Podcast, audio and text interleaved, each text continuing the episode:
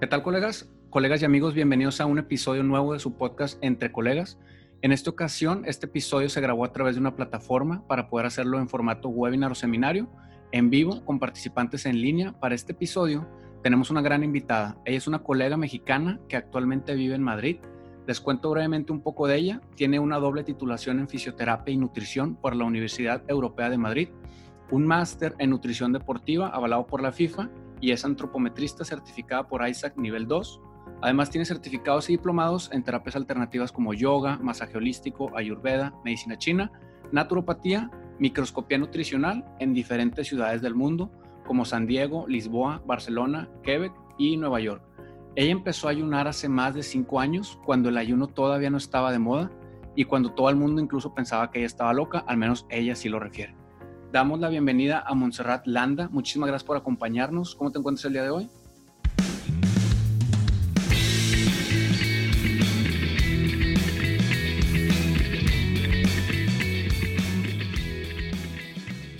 Hola Daniel, ¿qué tal? Un saludo enorme desde Madrid a toda la gente que, se está uniendo a, a, este episodio en vivo, que es un formato diferente.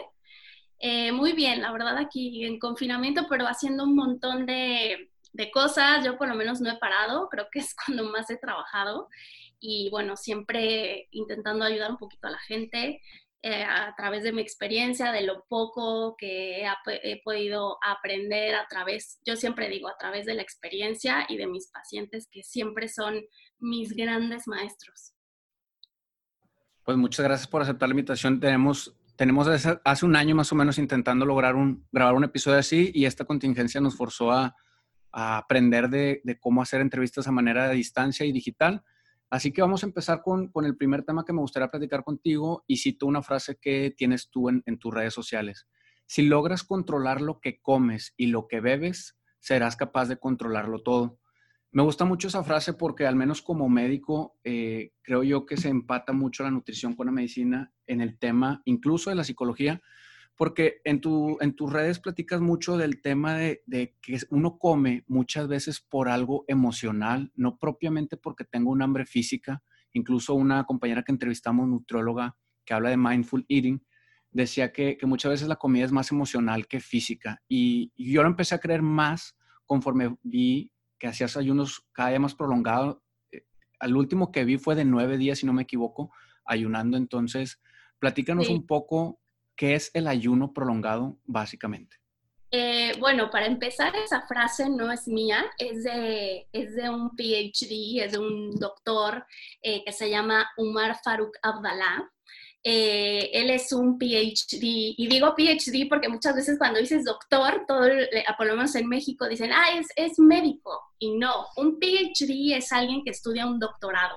Entonces, este, este personaje es un eh, médico americano, perdón, un doctor americano que, que, hizo su doctorado en estudios islámicos.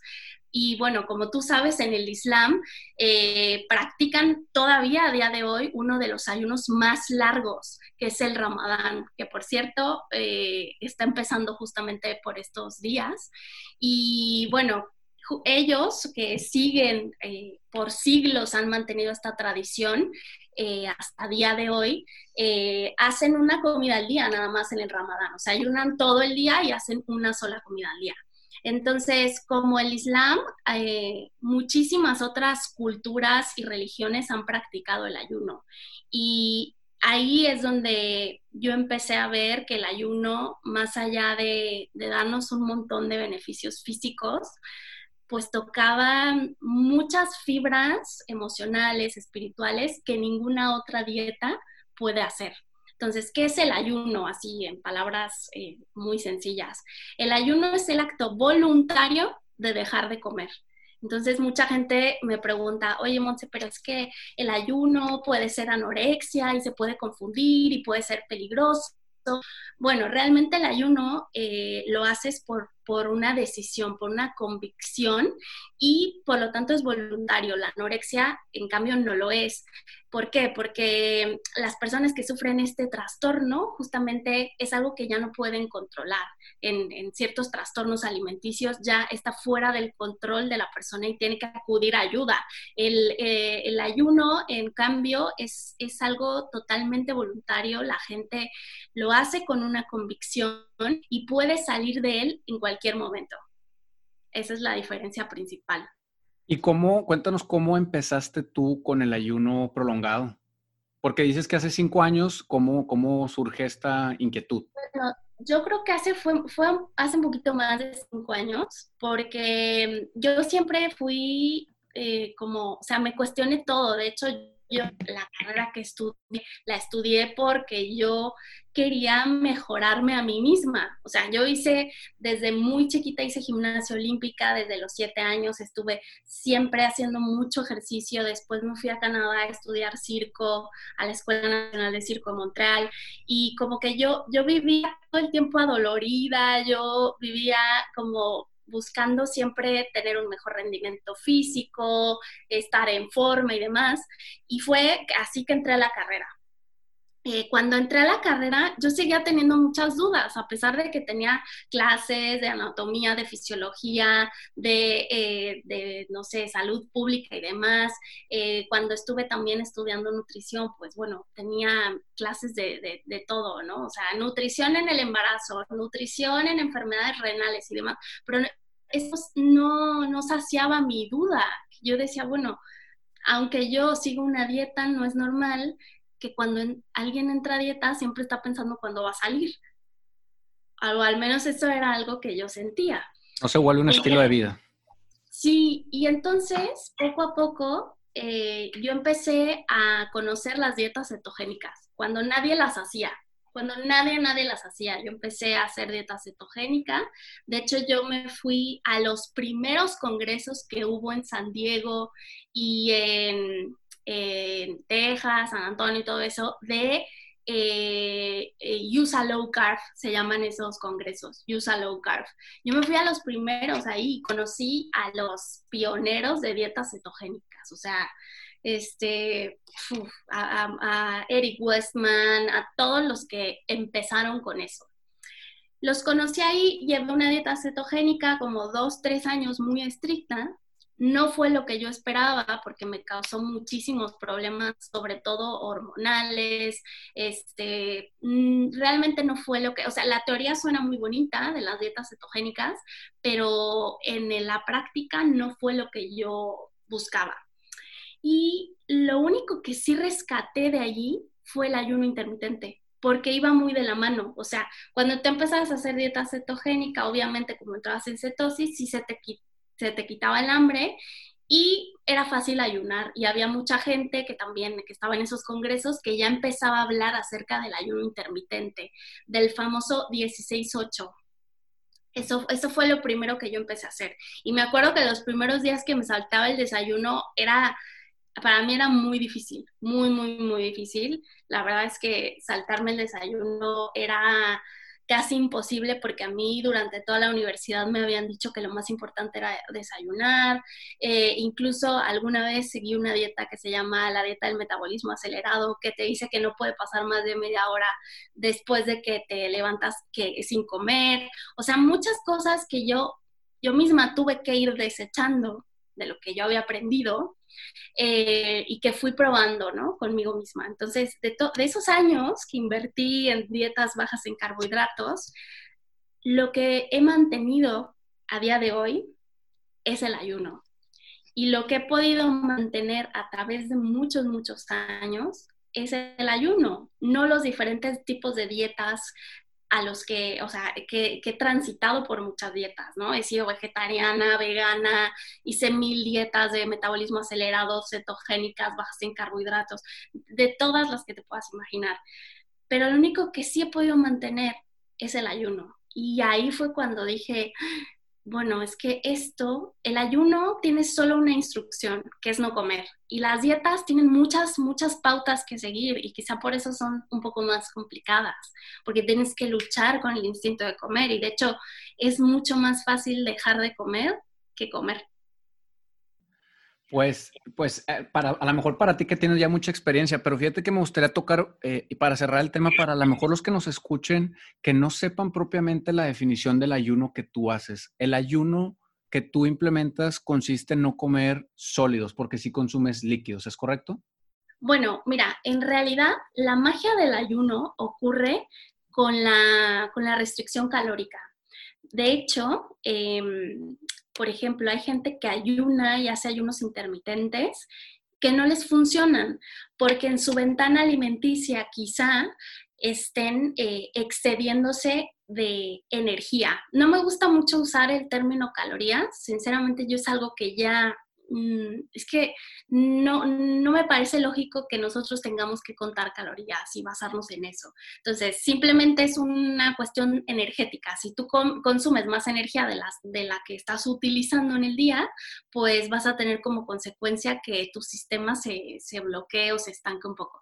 Entonces, la magia ocurre en, el déficit calórico. Y ya se había hablado mucho de eso desde los años 20, o sea, muchísimos investigadores se habían dado cuenta, por ejemplo, que eh, cuando a la mitad de un, de un grupo eh, de, experimentación se les redujo a la mitad del consumo de calorías, vieron que la que, que, la mortalidad, o más bien la calidad de vida, aumentaba casi un 50% y, se dieron cuenta de que realmente el genoma humano, o sea, la naturaleza del ser humano está más adaptada a no comer que a comer, porque claro, hemos pasado muchísimas penurias y hambres, o sea, esto que estamos viviendo eh, no se compara en nada con, lo que nuestros ancestros han tenido que vivir, porque la comida era muy escasa, porque, por ejemplo, yo veo aquí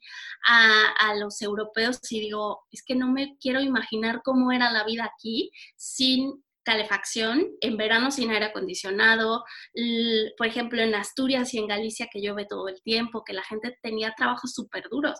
Claro, por eso ellos sí consumían sus reservas.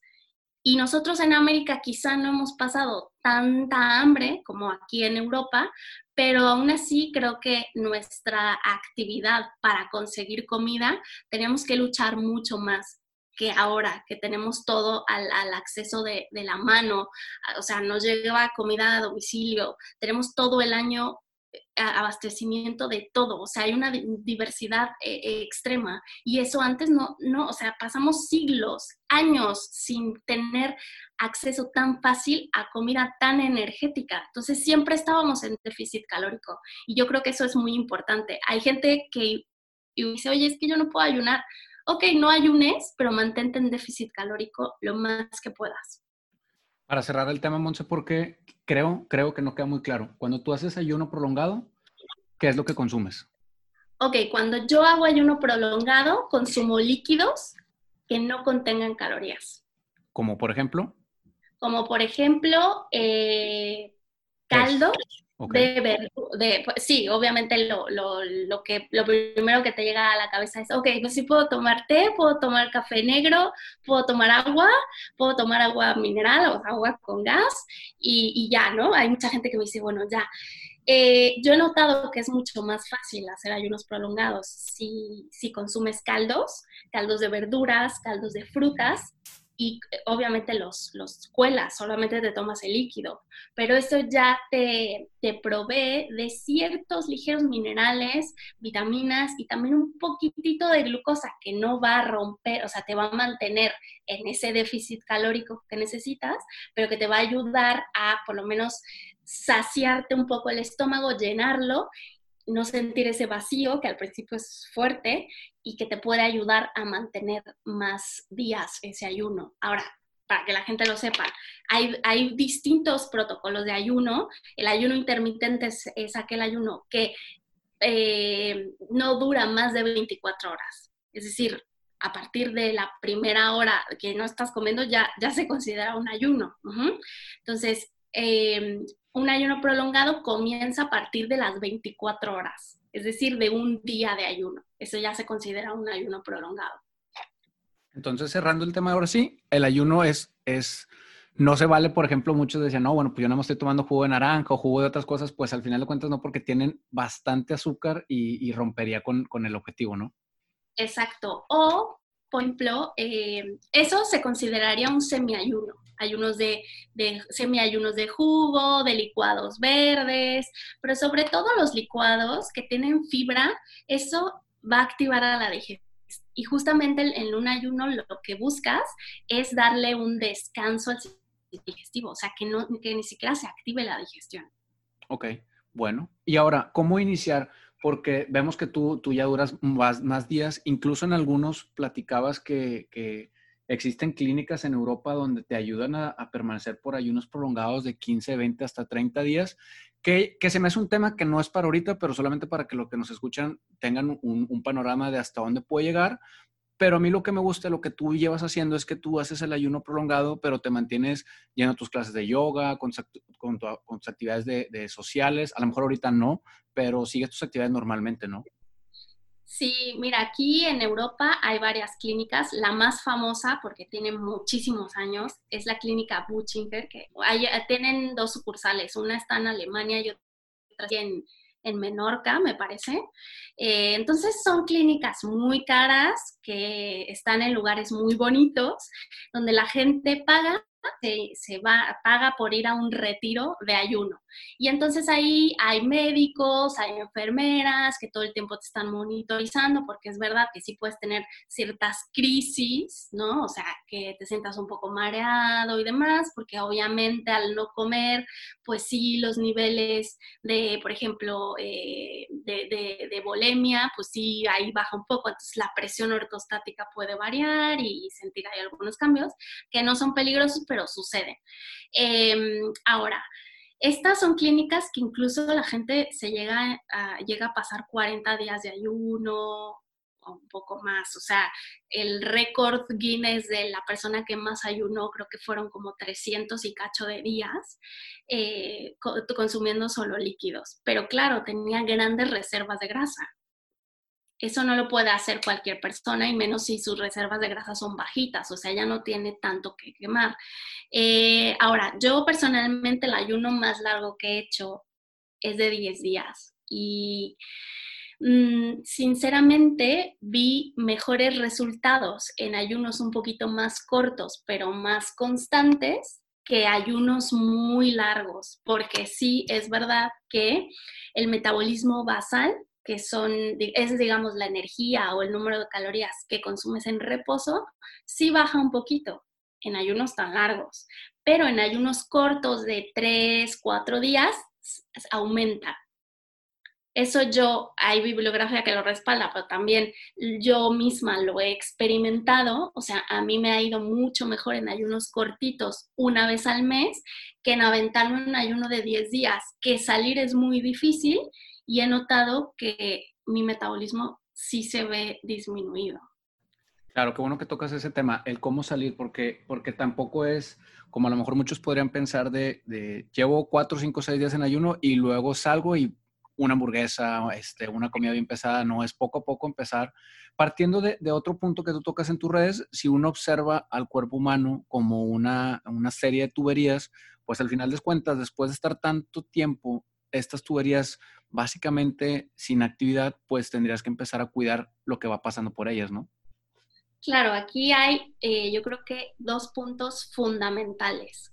El primer punto que hay que recordar es que cuando tú sales de un ayuno prolongado, eres una hoja en blanco. Eres una hoja en blanco porque eh, ya pudiste, digamos, de alguna manera limpiar viejos hábitos y es un excelente momento para empezar a comer eh, de acuerdo a cómo te gustaría eh, formar hábitos alimenticios, porque tus papilas gustativas se limpian completamente. Entonces, lo que te metas a la boca te va a saber muchísimo y no tienes ya que comer más, eh, más azúcar o alimentos tan procesados, porque todo te va a saber delicioso. O sea, esa es una gran ventaja, que te va a saber delicioso hasta una manzana. no tienes que comerte una galleta, una dona, o sea, no. Eh, eso es el primer punto, que hay que recordar que saliendo de un ayuno prolongado es una hoja en blanco. Ahora, eh, el segundo punto que hay que recordar es que cuando tú dejas de comer por varios días, tus enzimas eh, gástricas no se van a secretar tan rápido. Entonces, obviamente tu digestión va a ser un poco más lenta y tienes que ir poco a poco. Y lo ideal es consumir alimentos crudos llenos de esas enzimas que tu cuerpo ahorita no está produciendo. Tienes que volver a encender ese, en medicina china, china lo llamamos fuego gástrico, pero bueno, no es más que, yo lo veo así, que las enzimas digestivas que deben de tener ese tiempo para volver a reactivarse. Y tú también en el ayuno te, te comprimes es como si todos estos tejidos se, contraen mucho y tienes que darle el tiempo a que tu estómago, que es un saco al final, se vaya poco a poco eh, retomando esa amplitud que antes tenía. Y fíjate que, qué bueno que lo explicas así porque a todos los que les interesa empezar con este tipo de, ayunos, les recomiendo que, que, acudan con Montserrat. Para al final de cuentas necesitas una buena preparación, no es nada más irse de lleno, se necesita una buena plática y una buena consulta previa. Y, me gustaría que platicaras la parte emocional, porque al final de cuentas, cuando has grabado las historias de conforme van pasando los días, entra el componente em, emocional fuerte y psicológico, porque me acuerdo de algún ayuno que para el, para el tercer día comentabas que en el segundo día sí te dio mucha ansiedad, pero el tercer día empezaste a sentir una paz y una, y una energía tremenda. Entonces, también, también tiene mucho que ver la preparación emocional que tengas porque vas a atravesar eh, un shock, ¿no? Para mí, el día más difícil siempre es el segundo, porque como yo estoy acostumbrada a comer una vez al día, pues el primer día no me cuesta trabajo. Es real que la comida es un distractor muy importante para la mente, o sea, la mente siempre va a buscar distraerse con algo y, y socialmente la comida nos distrae mucho, por eso nuestro día se gira en torno a estos tres tiempos de comida muy importantes, ¿no? O sea, gira en torno a la comida y a la cena. Cuando quitas eso, es como le quitas la planificación mental que has llevado durante años y obviamente eso asusta mucho porque nunca, o sea, la mente se ve como casi desnuda, ¿no? O sea, es, muy difícil lidiar con eso, yo creo que es lo más difícil. Eh, por eso yo les recomiendo que se mantengan ocupados, o sea, que siempre estén eh, alerta de, bueno, ok, voy a, no voy a estar en la casa, eso lo ayuda lo ayuda muchísimo. Eh, los primeros que yo hice así largos, mm, intentaba no estar en mi casa, porque si estaba en mi casa a hacer nada, automáticamente ya empezaba a pensar así como en comida y esas cosas. Em, por ejemplo, ahora que estamos así en cuarentena, si ustedes quieren intentarlo, lo ideal es no tener comida acumulada no tengan comida acumulada si quieren ayunar.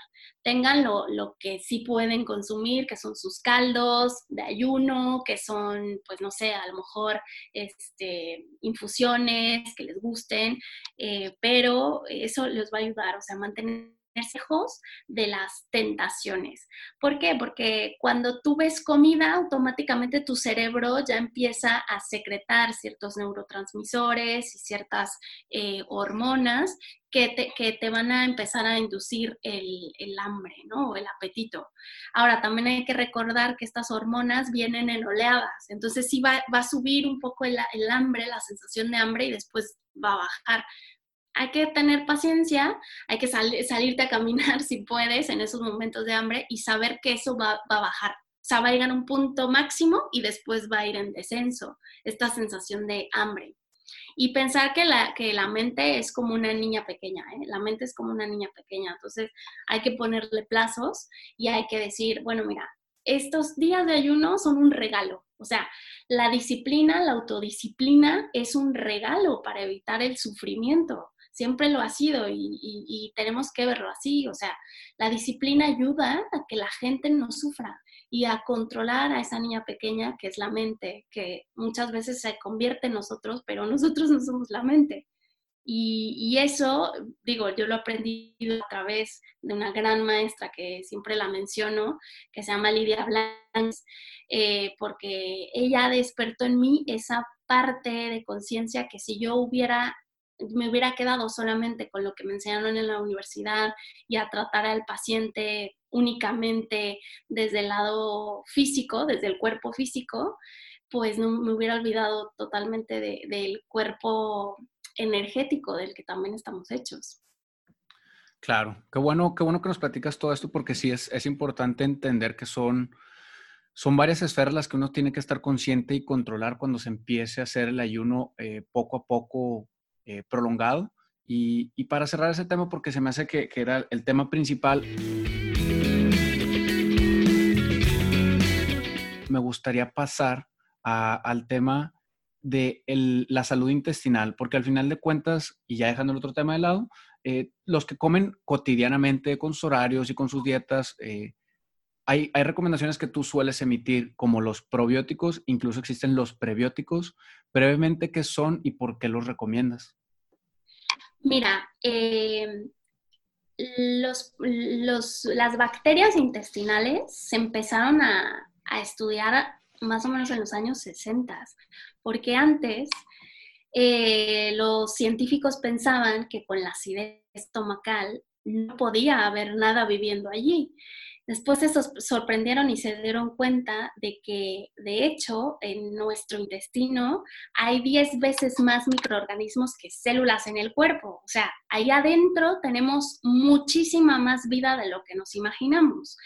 Eh, se, empezaron a dar cuenta de esto, se empezaron a dar cuenta también de que eso influía mucho eh, en, nuestra, en nuestra mente, o sea, en, nuestra actividad eh, mental, porque tú sabes que el intestino está lleno de terminaciones nerviosas que son principalmente aferentes, o sea, se conectan y mandan la señal hacia, hacia el sistema nervioso central y no al revés. O sea, que dijeron, bueno, ¿quién manda a quién? ¿El estómago a la mente? O sea, el estómago al sistema nervioso central o el sistema nervioso central a la mente. Se dieron cuenta que esto influía mucho y que empezaron a, también a, contrastar cómo era la microbiota intestinal de gente sana y de gente con obesidad, por ejemplo. Y se dieron cuenta que los bichitos que vivían ahí no eran los mismos entre la gente sana o la gente con alguna patología y se empezaron a dar cuenta de muchas cosas. Eh, ¿Cómo lo relacioné con el ayuno? Bueno, todo esto surgió porque, te digo, yo conozco a mi maestra aquí en Barcelona. Barcelona, por cierto, es la, es la cuna de la medicina alternativa. O sea, hay gente súper, de verdad, o sea, brillante en este sentido.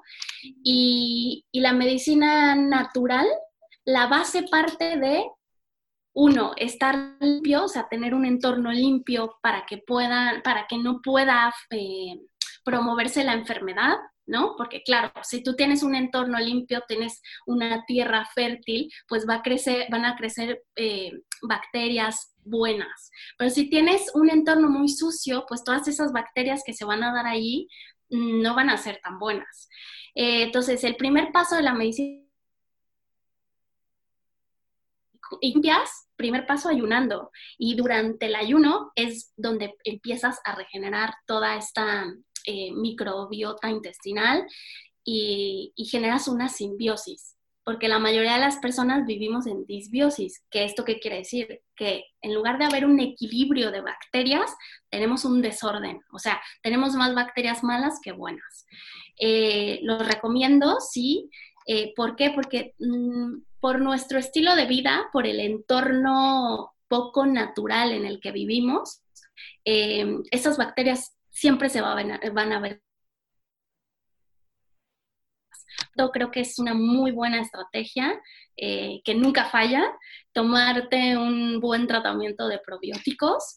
Eh, si puedes acompañarlo con un ayuno prolongado, mucho mejor, porque obviamente es como si cortaras el flujo de agua de una tubería cortas el flujo de agua, limpias todo, haces una buena repoblación de bacterias, este, pues digamos buenas, y ya después puedes abrir esa llave de agua, puedes empezar a comer y, pero ya estás limpio. Si tú estás comiendo constantemente, uno, tu sistema digestivo nunca va a descansar y tampoco vas a tener la oportunidad de limpiar. Claro, fíjate que, justo ese tema, no quería interrumpirte para, para que terminase el concepto, pero hay un doctor que se llama Perlmutter que habla mucho de, esta simbiosis y que, y que bien dices tú, nosotros de la parte médica, eh, al menos a título propio, sé que en el intestino, pues es donde se producen la mayoría de los neurotransmisores. Entonces, si uno empieza a pensar que lo que come, al final de cuentas el estómago empieza a mandar todas esas señales al cuerpo, empieza a pensar mejor o dos veces qué le quiero dar al estómago para que me mande al cuerpo, porque al final de cuentas están en comunicación y sí, bien decías, eh, el doctor Permuter decía, es, es, básicamente el segundo cerebro o quién sabe si en realidad sea el primer cerebro, porque él eh, produce más neurotransmisores que, el cerebro que nosotros conocemos hoy en día. Entonces es bien delicado, eh, bien comentas, si en estas tuberías están atascadas ciertas sustancias o químicos, pues al final de cuentas se va a empezar a descomponer tu propio cuerpo y los neurotransmisores que van a empezar a, a, a enviarse a todo tu cuerpo, pues no van a ser de buena calidad. Entonces, si uno empieza a comprender un poquito más que lo que estás comiendo se está transformando en ti, empiezas a cuidar un poquito más, digo, y no el objetivo no es dejar a lo mejor pues estos gustos culposos que tienen, pero sí, sí procurar que a lo mejor el 80-20 sea sano y el otro 20 sacarle y disfrutarlo lo más que se pueda porque es lo menos que deberíamos de hacer. Claro, además, miren, yo siempre intento recordarles a mis pacientes que mientras estemos viviendo en un entorno eh, urbano, o sea, si estás viviendo en la ciudad, va a ser muy difícil, muy, muy, muy difícil llevar una dieta fisiológica. O sea, sí conozco a gente que ha logrado totalmente eh, quitarse esa adicción a los procesados, eh, comer únicamente hierbitas y fruta. Sí, lo, sí conozco a gente que lo ha logrado, pero se ha tenido que mudar literalmente a, eh, a la montaña.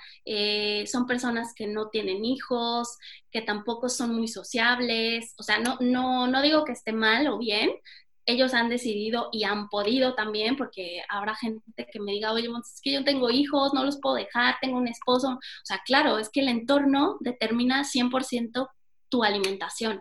Pero como tú bien dices, si nosotros llevamos un 80-20, 90-10, quien pueda, o sea, es decir, el 80% del tiempo llevar una dieta lo más cercana a lo natural, a lo fisiológico, y el 20% del tiempo darnos un, gusto, un capricho, nuestro cuerpo tiene la capacidad de gestionar esos tóxicos, ¿no? O sea, podemos, podemos eh, sacarlos porque tenemos un sistema de emuntorios o de, de, órganos que nos desintoxican y son capaces de hacerlo. Pero si nosotros lo invertimos y la mayor parte del tiempo estamos consumiendo alimentos que no son fisiológicos, pues va a llegar un punto en el que nos vamos a, a, estancar y a ver totalmente intoxicados, porque otro punto importante también es que durante el ayuno podemos aprovechar para hacer una buena desparasitación. Hay muchísimos parásitos y a poca gente se desparasita, pero ¿por qué no desparasitarnos si, por ejemplo, los caballos de carrera de élite tienen rigurosos tiempos de desparasitación? Muchos, muchos animales así de competición eh, los desparasitan así rigurosamente y demás, porque, porque ellos sí y nosotros no, si nosotros también somos animales, o sea, finalmente también deberíamos de aprovechar desparasitarnos. Yo he visto en pacientes así casos loquísimos de parásitos así, o sea, un caso súper cercano, por ejemplo, de una paciente que fue a una hidroterapia, le salió un parásito enorme, enorme, y, la chica le dijo, oye, este parásito no es de México. Tú no, de casualidad, tú no viajaste a, a Brasil, a tal, y le dijo, sí, sí, sí, sí, pero le dijo, sí, es que este parásito no es de aquí. Y de verdad, o sea, parásitos así súper grandes que no te puedes imaginar. Y los parásitos, les recuerdo que como nosotros, pues desechan, pues popó, pipí, y todo eso se va, imagínate, se va acumulando en tu cuerpo. Eh, eso también, en, uno de los puntos que habíamos comentado, que, me decías, bueno, es que cómo es posible que la gente pueda tener hasta 5 kilos de heces, de desechos acumulados en el cuerpo. Y es que sí, o sea, no solamente tus desechos, sino también los desechos de todas esas bacterias que están poblando tu intestino, más los parásitos, más los hongos, o sea, todo, todo eso también se va acumulando dentro de ti los desechos de esos organismos que viven en ti. Fíjate que no sé cómo se, se lleve a cabo el sistema de salud en, en, España, pero al menos en México es tan prevalente eh, el tema de los parásitos que en, en, los niños de primaria al menos se les da desparasitante cada seis meses, se les da su bote de albendazol. Eh, en la consulta médica, yo como médico, este, sí se lo recomiendo porque muchas patologías, mucha eh, motivo de consulta es por patología intestinal y les pregunto, ¿cuándo fue la última vez que te desparasitaste? En México se tiene, creo yo, una costumbre de, más frecuente que a lo mejor en otras partes del mundo, pero sí puede pasar uno, dos, tres, cuatro años que no se desparasiten, entonces eh, al menos acá sí se hace y sí que bueno que lo mencionas, es muy recomendable. Eh, voy a hacer una pequeña pausa porque Alejandra Monsiváis tiene una pregunta que me gustaría que nos pueda resolver, que es, ¿qué opinas del kefir de agua?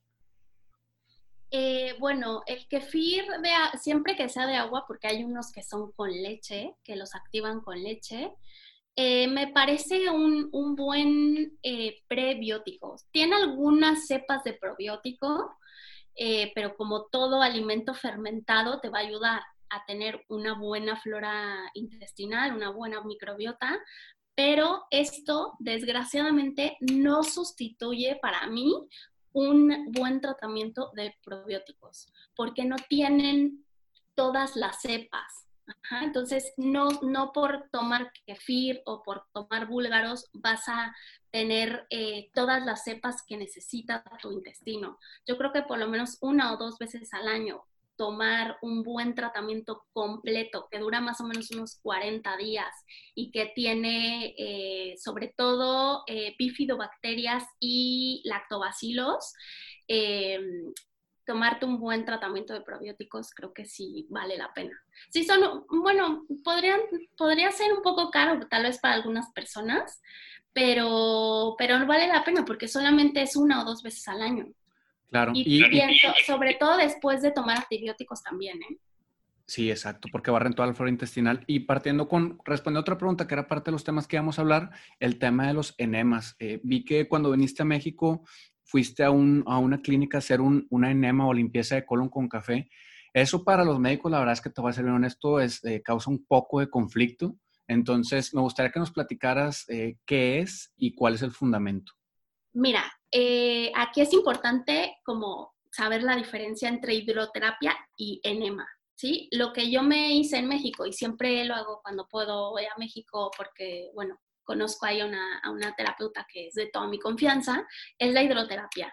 La hidroterapia de colon requiere un, un aparato especial. ¿Sí? O sea, que es bastante caro porque regula la presión, porque regula la temperatura del agua eh, y básicamente lo que hacen es meterte unos 20 litros de agua al colon y a todo el intestino que van entrando y saliendo, no creas que, que te meten los 20 litros, van entrando y saliendo y esto lo que hace es que obviamente saca todos los desechos que estén por ahí acumulados en el colon, pero también reblandece todos los desechos que están eh, deshidratados y pegados en las paredes intestinales. Entonces, esto es súper recomendable, también es parte de los grandes tratamientos de la medicina natural, hacerte mm, continuamente estos tratamientos de hidroterapia, eso por una parte. Por otra parte, los enemas, los enemas máximo te puedes meter por enema unos dos litros de agua, o sea, ¿por qué? Porque solamente requieres un pequeño kit que puedes tener en tu casa, que es completamente portátil. Y los más utilizados, o para mí los más efectivos, son los enemas de café, pero los puedes hacer de muchas otras cosas, o incluso hacerlo solamente con agua filtrada y ya está. Pero los puedes hacer, por ejemplo, ponerle alguna infusión, hacerlos de manzanilla, de clorofila, de agua de mar, de muchas otras cosas. Entonces, no va a llegar tan profundo, no va, porque no tiene tanta presión como la, la máquina de hidroterapia, pero, por ejemplo, esto, esto, es bien curioso, porque cuando yo estuve investigando acerca de los enemas de café, porque claro, antes de hacérmelo a mí, yo investigo mucho, luego lo pruebo conmigo, y luego ya que me funcionó a mí, lo hago con mis pacientes, Entonces yo soy muy, muy, muy, muy observadora, o sea, no, de verdad que sí investigo bastante, y hay muy poca información acerca de los enemas de café. Entonces me costó mucho trabajo encontrar... Eh, pues de dónde vienen, artículos científicos tampoco hay muchos. Entonces, lo que encontré, eh, sobre todo en la medicina germánica, eh, es que desde hace muchos años estaban incluidos en el, este tratado Merck de medicina, que sí, lo, seguramente lo conoces.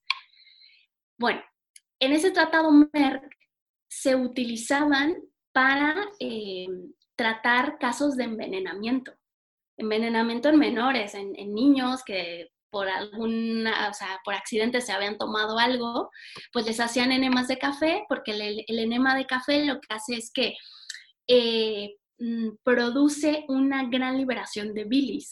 Entonces, al desechar esta bilis, el, hígado obviamente también se, se, libera de todos estos tóxicos y mejoraban mucho los pacientes. Pero no sé por qué los quitaron de, pronto, pero se utilizaban muchísimo. De hecho, en la Segunda Guerra Mundial se utilizaban también mucho los enemas para subir, la temperatura corporal, o sea, para muchas, muchas cosas. Em, y eh, la verdad es que es de las pocas cosas que por lo menos yo he visto que genera un bienestar inmediato en los pacientes. O sea, si tú te quieres sentir muy bien rápido, hazte un buen enema de café y no sabes, o sea, yo, yo por lo menos es que me lo hago todos los días en la mañana, o sea, es mi, es mi, mi taza de café, mm, es más, el café nunca me ha gustado, pero es que yo lo consumo de otra manera. A mí me encanta hacerme enemas de café, no hay nada como empezaría con el estómago vacío, sintiéndote súper ligero, y a mí me ha dado muy buenos resultados. También lo utilizan en la medicina germánica para tratar casos de cáncer, junto con eh, enzimas pancreáticas para eh, reducir el tamaño de tumores eh, malignos. Entonces, esta, esta terapia es, es, utilizada muchísimo y se llama terapia Gerson. Y para los que se encuentran en México, eh, porque no, no, tengo yo el contacto, pero preguntarle, y, y, en algún momento tú pusiste, hasta lo recomendabas, y si no me equivoco, en Madrid también tú tienes ahí un, un, un servicio que se ofrece. ¿Cuál es el contacto para los que les interese este tipo de... Bueno, para los que, eh, que, les interesa hacerse hidroterapia de colon, yo les recomiendo que vayan a hidroterapia de colon de DF. Así lo van a encontrar. Búsquenlo en Google. De todos modos, si, están inscritos a, a, este webinar, yo les mando toda la información de la doctora Gabriela Silva, que es súper profesional y aparte ella ha desarrollado una técnica para, con agua fría, de hidroterapia con agua fría, que este, este cambio de temperatura tan fuerte hace que los parásitos salgan mucho más fácil.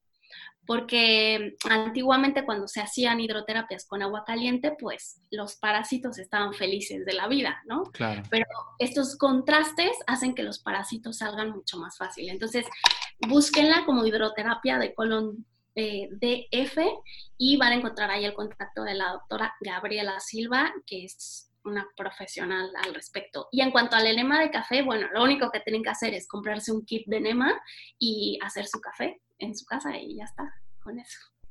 Para cerrar el tema, porque la verdad es que, que, igual, te insisto, como médico, sí, sí me, me, inquieta mucho. Eh, si el café es un, es un estimulante, eh, a la hora de entrar en, en, tal cantidad a un aparato que absorbe por completo, ¿No te da alguna descarga? ¿No te sientes, eh, no, hay un cambio fisiológico que tú sientas al introducir ese tipo de químicos al cuerpo? Eh, bueno, sí, realmente la cafeína como tal eh, es un estimulante. Hay gente que es más sensible que otras. Yo te digo, nunca he acostumbrado tomar, a tomar café y sí sentí los primeros enemas O sea, es que te da muchísima energía, muchísima energía. Yo me acuerdo en la universidad cuando tenía que estudiar mucho para los exámenes, decía, ay, me voy a tomar un café. Y a mí el café, así bebido, no me hace efecto, no me hace efecto. Me, me tomaba, me podía tomar, o sea, un café grande con varios shots y no me hace efecto.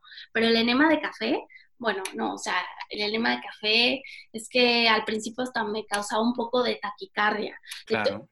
¿Cómo resolver eso? Bueno, bajas un poquito la dosis, no le pones tanta, tanto, tanto café, si le pones cuatro cucharadas, pues le pones dos y así le vas midiendo un poco. Ahora, lo que hago es que a lo mejor durante un mes hago mis enemas de café, después lo, lo paro, me hago enemas solamente de agua filtrada y eso hace que yo no genere este proceso de adaptación, porque si te vas adaptando a la cafeína, ya no vas sintiendo el mismo efecto.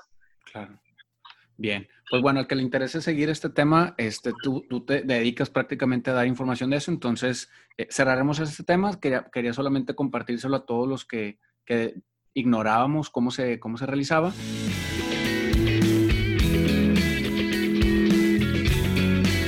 Y vamos a pasar al siguiente tema, que, que, que me gustaría saber que nos expliques cómo saber si necesitas hacer un detox, qué, señales recibes eh, o qué ves tú en los pacientes para decir, sabes que te recomiendo hacer un detox? Bueno, em, ahorita la palabra detox está muy de moda, pero como les comento, esto tiene años y años de hacerse en, sobre todo en Barcelona y en Alemania, que son como la las ciudades donde, o los países donde más se desarrolló y se investigó acerca de la medicina natural o de la naturopatía. Y la naturopatía, su, su base, su eje, se centra en tener un cuerpo limpio. Por eso también después surgió el higienismo. No sé si has escuchado hablar del higienismo. El higienismo o la higiene vital es eh, justamente una rama de la naturopatía. El padre es de, esta corriente es el doctor eh, Herbert, Herbert Sheldon, que es un americano. Eh, y bueno, básicamente es limpiar el cuerpo todo el tiempo mediante una dieta limpia, una dieta fisiológica, lo más que se pueda, y, y las limpiezas continuas. Entonces, ¿cómo saber si, tú necesitas hacer un detox? Si tú has intentado de todo y no logras bajar de peso, si eh, tienes obviamente alguna, algún padecimiento metabólico, lo más probable es que necesites limpiar tu cuerpo. Si tienes eh, sobrepeso también. Eh, si tienes, em, no sé, mal aliento, si sientes que te inflamas demasiado cuando comes, si sientes muchos gases eh, estomacales también, colitis, mm, bueno, casi todas las personas se podrían ver beneficiadas con un detox, sobre todo si, si llevan años sin hacerlo. Si a pesar de que em, de que hacen dietas y, eh, bueno, intentan hacer dietas lo, lo, más saludables o naturales y aún así no ven cambios, les recomiendo que hagan una buena limpieza. Claro, y, la verdad es que también me gustaría para todos los que nos escuchan, este tema de detox, bien dices tú, está en tantos lugares y tantas personas lo recomiendan, pero sí creo que es bien delicado el, el buscar un profesional, sobre todo alguien que tenga experiencia en esto y de preferencia que sea nutriólogo, porque la verdad es que hoy en día ya ves a, muchas personas que se llaman, eh, que se dicen ser coach y no tienen bases este, en nutrición y me preocupa un poco ese tema, ¿no? Pues mira, em, ahorita los detox que se empezaron a poner de moda, pues son eh, los jugos, ¿no? los tés y demás. Pero para hacer una buena depuración, sí tienes que hacer un ayuno. O sea, es que no hay depuración sin ayuno. Para mí, ¿eh? O sea, realmente lo veo complicado. El, el depurativo más fuerte siempre va a ser el ayuno. De ahí, un poquito más abajo, van a ser las dietas. Eh, las monodietas o las dietas de fruto, ¿no? No sé, a lo mejor la más famosa, hacer 10 días de monodieta de manzanas o 10 días de monodieta de algún cítrico, es, eso es súper depurativo para personas que no puedan ayunar, que no puedan hacer un ayuno.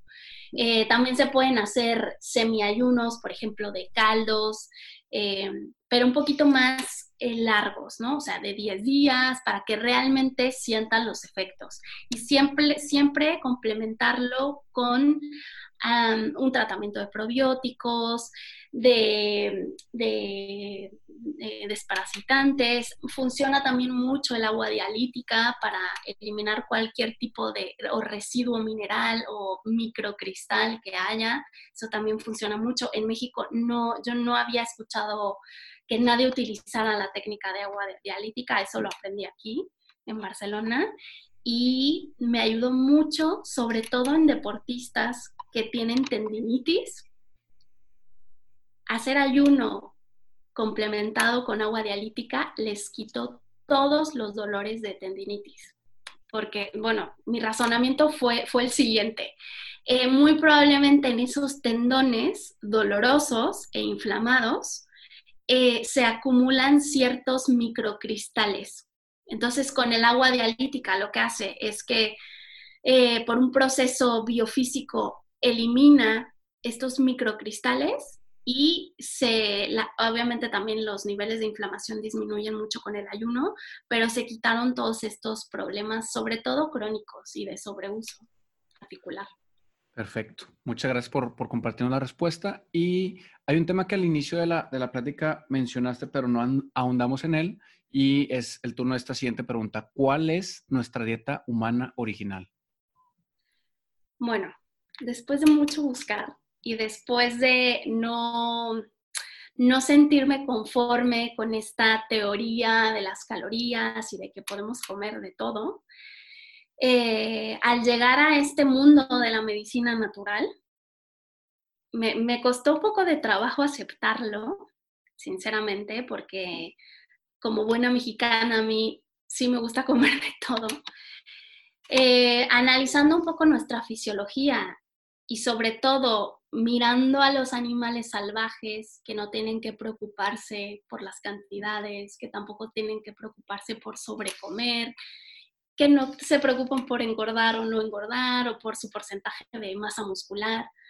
Me di cuenta al observar nuestra dentadura, por ejemplo, al observar nuestras enzimas, que estamos hechos para consumir eh, hojas y frutas sobre todo. Siempre observando que nuestro alimento lo tenemos que obtener con, lo que nuestro cuerpo está adaptado. O sea, esa teoría de que somos carnívoros y que necesitamos muchísima proteína, que yo la creí durante mucho tiempo, eh, si yo me pongo a pensar eh, eh, me imagino estando desnuda en medio de la naturaleza, sin ningún tipo de herramienta, arma y, nada, y tampoco fuego, a mí no, no se me antoja comer un pedazo de carne. Es más, ni siquiera podría conseguirlo con mis propios medios ni con mi dentadura, no podría conseguir un pedazo de carne. Y en dado caso que lo pudiera conseguir, tendría que, eh, que cocinarlo que ponerle algún tipo de condimento para que fuera lo suficientemente apetecible para yo comérmelo. Entonces, ¿qué, sería lo único? Y esta, esta pregunta yo se, se las hago también a ustedes. ¿Qué sería lo único que podrían conseguir con sus manos?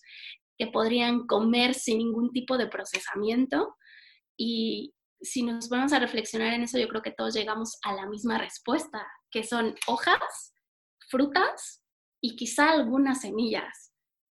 Em, cuando yo empecé a, ver esto que me enseñaban ¿no? mis maestros en naturopatía y de medicina natural y además en, en probarlo conmigo mismo, o sea, cuando tú empiezas a comer únicamente hojas, frutas, vegetales y algunas otras semillas, de preferencia sin combinar demasiado, te vas dando, dando cuenta que no sufres esos antojos que no sufres ese enganche tan fuerte que tienen los productos procesados, que no tienes que sobrecomer. Mm, o sea, todos esos problemas con los que lidiamos mucho, mucho eh, los que nos dedicamos a la nutrición, se van, van desapareciendo o son más fáciles de controlar si nosotros basamos nuestra alimentación en, en esos productos naturales y sobre todo si son del entorno. Porque claro, por ejemplo, aquí en Europa el mango, es que, por ejemplo, mis suegros no conocían el mango, es que no conocían el kiwi. Hace unos años eso no llegaba ni siquiera a Europa. Ahora tenemos mangos, plátanos, no sé qué tal. O sea, claro, carísimo, pero lo tenemos. Entonces, mm, creo que el tener al alcance tanto, en lugar de ayudarnos, eh, nos, nos está dañando. Fíjate que aprovecho para hacer un pequeño comercial. Eh, nos, nos, nos, pregunta la doctora Elisa Mendoza de, de si al, al, final nos puedes mandar al correo de los que se inscribieron eh, alguna bibliografía del agua dialítica y dónde encontrar eh, sí. terapia Gerson aquí en México. Pero les comento a los que nos escuchan y, y, partiendo de este tema, hay una entrevista que tengo con Alejandro Rosso. Él fue a, al Hipócrates Health Institute, que es un, una escuela muy reconocida en, en Miami, en Estados Unidos porque él es crudivegano. Él tiene poco más de 10 años haciendo crudiveganismo, es decir, él, él no cocina nada absolutamente de su dieta. Tiene básicamente una deshidratadora, una juguera, un poquito caras, pero él, él se alimenta así. En este, en este retiro que hizo en, el Hipócrates Health Institute, le hacen un, un, panel bioquímico de más de 50 elementos, si no me equivoco, y me los enseñó y es increíble el nivel de bienestar bioquímico que tenía. Y ese día que grabamos la entrevista fue como a las 5 de la tarde en su estudio. Él es músico acá en México y, y, decía, no, pues yo en todo el día no he comido absolutamente nada, este, sigo en ayuno todavía, porque, y tú lo veías y la verdad es que se ve entero físicamente, de su edad aparente, incluso menor a la cronológica. Entonces, y él decía, pues es que eh, no se necesita tanto. Al final de cuentas es, es el vivo ejemplo del concepto que tú mencionas como la dieta humana original. Y, y al que le guste eh, ahondar en ese tema, los invito a que busquen el episodio, se llama Crudiveganismo. Incluso ese lo grabamos con, con unos compañeros cineastas, hicieron una entrevista por completo en vivo, entonces está en video también. Eh, y, y, es bien importante, es, es, muy complejo, creo yo, Monse, la verdad es el, el, el llevar eso a cabo. En, en su caso, creo que le ha ido bastante bien porque aparte su esposa también es vegana y ellos acaban de tener un bebé y ha salido muy, muy, muy sano. Entonces a muchos médicos sí nos causó un poco de, de, escepticismo el cómo, pues bien dices tú, hemos crecido con esta tendencia de hay que comer muchos animales y, y proteína y demás, pero pues hay una realidad que apenas está, se está descubriendo. Incluso hay una una doctora vegan MD, es, su red social, es una colega mexicana doctora que se fue a Estados Unidos y también está como abriendo este panorama del veganismo que, que creo yo nos hace falta mucho a los profesionales de la salud eh, aceptarlo y conocerlo, ¿no?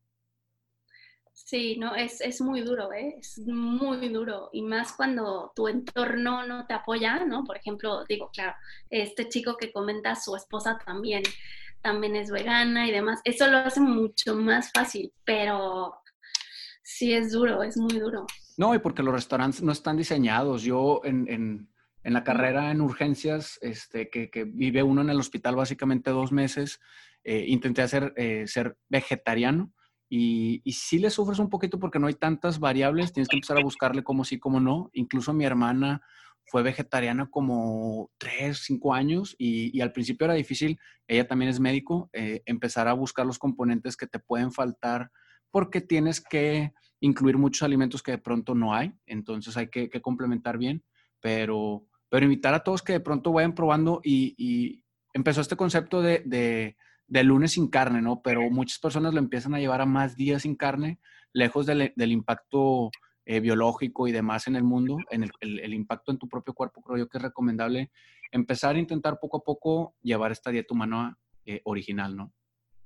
Sí, y también te quería comentar que eh, hablando un poquito de, de la microscopía nutricional, justamente como los nutriólogos a veces vamos un poco a ciegas, ¿no? O sea, no sabemos realmente si está funcionando o no la dieta, eh, quizá nos podemos apoyar un poco en los estudios de laboratorio, en las analíticas, pero siempre vamos un poco a ciegas. Eh, entonces, cuando yo llego aquí a España y a Barcelona, eh, conozco a mi maestra y ella justamente se apoya mucho de la microscopía nutricional. Hay muy pocas personas en el mundo que lo hacen. Básicamente es un análisis cualitativo de la sangre en tiempo real. Entonces ahí nosotros podemos analizar con una gota de sangre eh, si tienes parásitos, cómo es, cómo es la calidad de, de, no solamente de tus eritrocitos, sino también cómo está tu colon, cómo está tu cuerpo en general, tu, mm, si hay algún desbalance hormonal. Es muy, muy, muy interesante la técnica de, microscopía nutricional. Entonces, eh, pues ya cuando esté en México me llevaré mi microscopio y podré ver esto, por desgracia, no se puede hacer a larga distancia ni online, pero es algo súper interesante y creo que al menos a mí me ha ayudado a no ir a ciegas, ¿no? Ves mucho como la sangre cuando ayunas, por ejemplo, los eritrocitos casi siempre cuando no están bien oxigenados se agrupan, se aglutinan y no, no, no se abre el campo. Nosotros decimos que el campo se abre o se cierra. Cuando empiezas a ayunar y empiezas a oxigenar y a comer más, eh, más verduras, principalmente de hoja verde, se ve como los eritrocitos se van separando y entonces se están mucho más oxigenados. Incluso, incluso para los, que, a, los, a los colegas que estén interesados en este tipo de formación, en, en Hippocrates Health Institute existe formación en línea. Ellos también practican lo que tú dices de, de microscopía, que, que, como comercial, pues ya mencionabas que tenías más de 500 pacientes en tu, en tu historial. Y en este, en este instituto es parte fundamental de, de eso. Alejandro nos comentaba que también de ahí partían para diagnósticos que incluso podían ver hasta generacionales de toda la carga genética que vas, que vas portando, entonces sí es, es todo un tema. Y, perdón, adelante. Sí, es muy interesante la microscopía, eh, porque sí, en la microscopía de campo oscuro se pueden ver incluso de generaciones atrás cómo, es cómo está tu carga, o sea, cómo es la calidad de tu sangre, ¿no? El río de la vida, es que la sangre es el río de la vida. Entonces puedes ver un montón de cosas allí y, es muy, muy, muy interesante. Claro. Para cerrar un tema del ayuno, Anet López nos pregunta, en, el ayuno, ¿se ataca la masa muscular? Es decir, aparte de perder grasa, ¿también pierde músculo o es, muy poco, no, lo que se pierde en realidad? Eh, qué bueno que me preguntas eso, porque también me lo, preguntaron eh, por Instagram. Y eso es un miedo muy común, o sea, es, un, es, un, es una constante, ¿no? Eh, se ha demostrado que el ayuno hasta las 72 horas no, no va a perjudicar en la pérdida de masa muscular, a menos que estés llevando una actividad física muy intensa durante esos días de ayuno. O sea, que realmente tu cuerpo necesite em, ya ir a, consumir esas, esas reservas de proteínas o de aminoácidos, porque ya no tenga otra opción. Pero por lo menos, yo siempre digo, un kilo de grasa sí tienes, o sea, un kilo de grasa de reserva sí tienes en tu cuerpo. Y también tenemos que recordar que para acceder a estos, a estos depósitos de grasa, antes ya nos tuvimos que consumir todas las reservas de glucosa y de glucógeno. O sea que para gente que hace, por ejemplo, ayuno intermitente, no se preocupen, es muy poco, poco probable que pierdan masa muscular.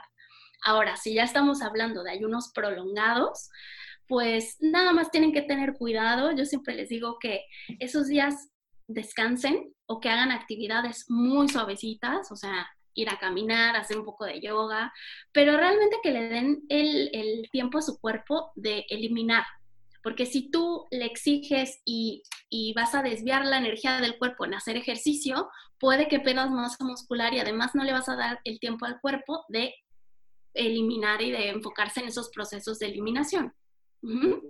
Entonces, para ayunos un poco más largos, de 10 días, de 20 días, de 40 días, sinceramente yo no lo recomiendo. Sí se puede perder masa muscular en ayunos eh, más allá de los 6 días, 7 días.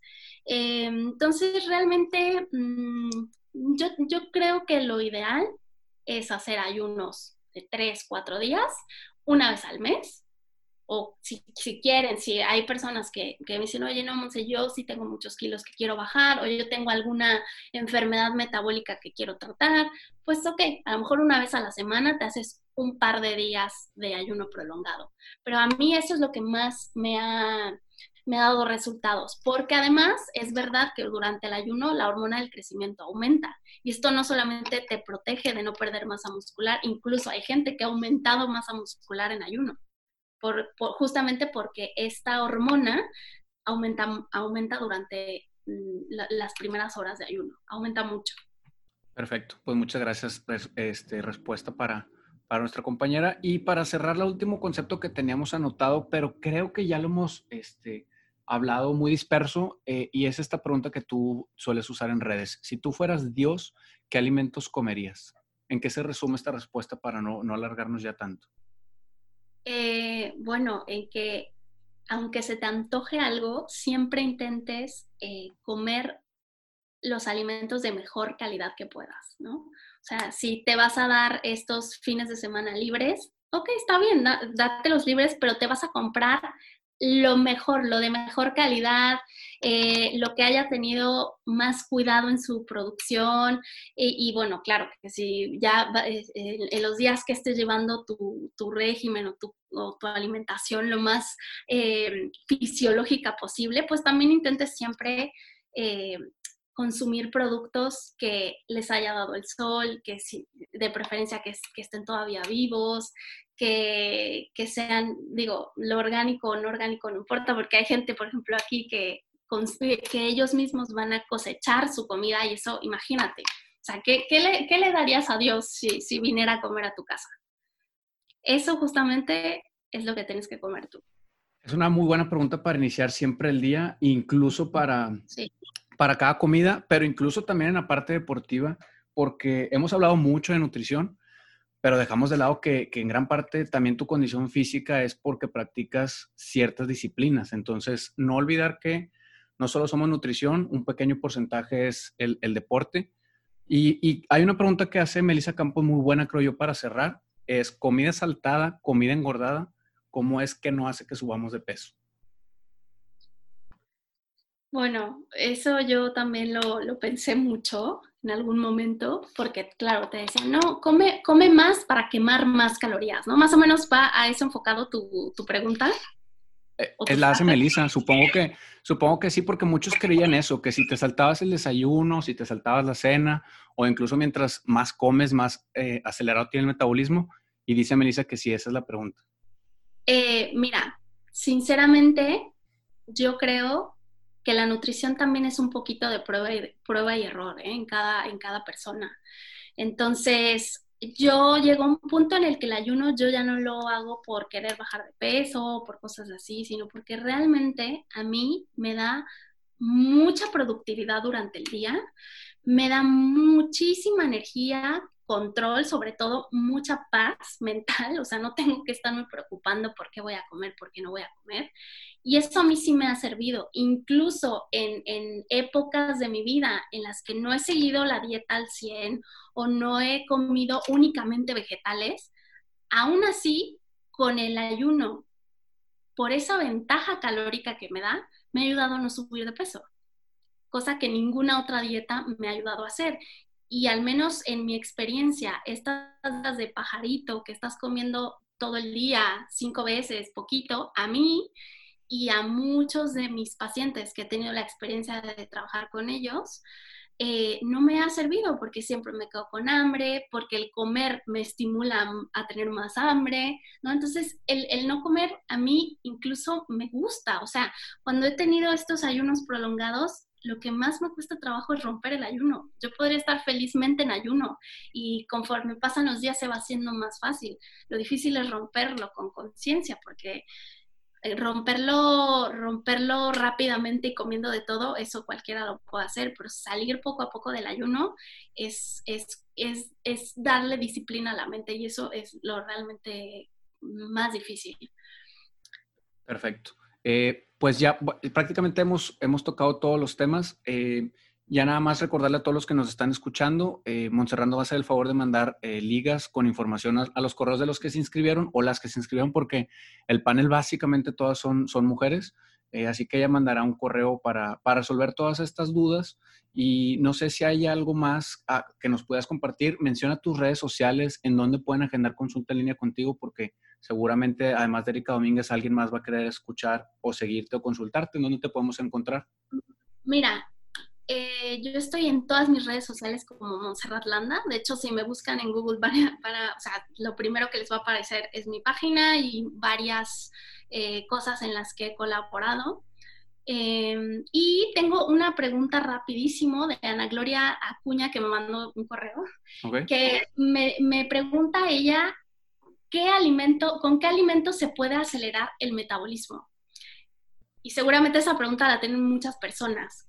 Y a mí me gusta recordarles siempre que el simple hecho de vivir una vida como la que vivimos en la ciudad disminuye nuestro metabolismo muchísimo. Entonces, más que comer o un alimento que te pueda ayudar a acelerar el metabolismo, lo que a mí me ha servido mucho es mantenerme activa durante todo el día. No hacer ejercicio como una loca, ¿eh? no, al contrario, sino caminar y contar mis pasos. Eso me ha ayudado un montón. Dar por lo menos 15 mil pasos al día, no 10, 15 mil pasos al día mínimo. Si puedes más, más. Eso va a aumentar mucho tu metabolismo basal y también otra estrategia que he utilizado mucho es la crioterapia. La crioterapia también al, al estimular esta grasa parda, también aumenta mucho el metabolismo basal sin necesidad, sin necesidad de comer algo más o hacer una dieta o hacer ejercicio y matarte horas en el gimnasio. Con estos dos pequeños cambios van a acelerar muchísimo su metabolismo. Bien, y pregunta final, ¿cuál es tu opinión del ayuno con sirpe de savia en limonada y pimienta cayena? Ah, con, con, sí, sí, con miel de maple, con sirope de agave y, demás. Bueno, em, como solamente es una cucharadita, por lo que yo he leído, este ayuno lo hacen eh, con varios litros de agua, disuelven en el agua una cucharita de, miel de maple y le ponen pimienta de cayena y demás. Recuerden que todas las especias no tienen calorías, entonces las pueden usar, o sea, pimienta, cúrcuma, canela, todo esto que se ha demostrado que tiene efectos termogénicos, les puede ayudar. Eh, todas estas pequeñas ayudas durante los ayunos, yo creo que es más una pequeña muleta para ayudar a la mente que realmente sea algo que necesite tu cuerpo fisiológicamente. De hecho, hay ayunos secos, el, famoso dry fasting, eh, que poco a poco van a llegar a él. O sea, mientras más practiquen el ayuno, es como un entrenamiento. Ya después ya no les, no les va a hacer falta tomar muchas infusiones o caldos o té, lo van a poder llevar muy bien con agua. Entonces, bueno, está bien para empezar, claro, está muy bien para empezar, eh, siempre y cuando no consumas demasiada miel de maple, porque claro, la miel de maple tiene glucosa y tiene calorías, y si tú aumentas esa cantidad, pues se corta el ayuno. Perfecto.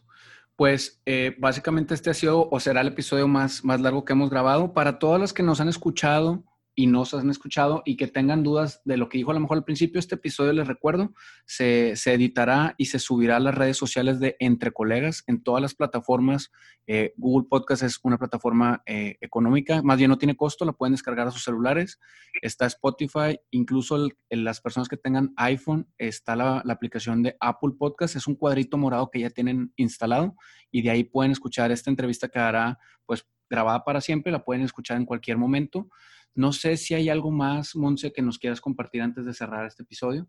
Eh, bueno, nada más que estén pendientes en mis redes, eh, porque cada dos semanas, más o menos cada 15 días, hago, hago masterclass para compartirles eh, más sobre estos temas, porque yo confío al 100% que la salud requiere educación eh, para dejar de depender tanto de, los medicamentos. Eh, siempre yo creo que una persona bien informada va, a ser mucho más saludable. Entonces, para que se unan, para que se inscriban a estas masterclass y cualquier duda me pueden escribir a info.monserratlanda.com y con muchísimo gusto puedo responder todos sus correos.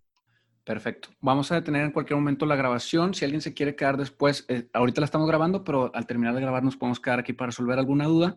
Eh, a todos los que nos escucharon, les agradecería que compartieran nuestras redes y si nos escuchan en algún lugar, que nos, compartieran en algún histórico y que, que, nos están escuchando para eh, ampliar esta comunidad de colegas y no colegas interesados en, en la salud.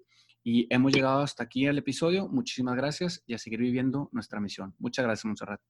Gracias.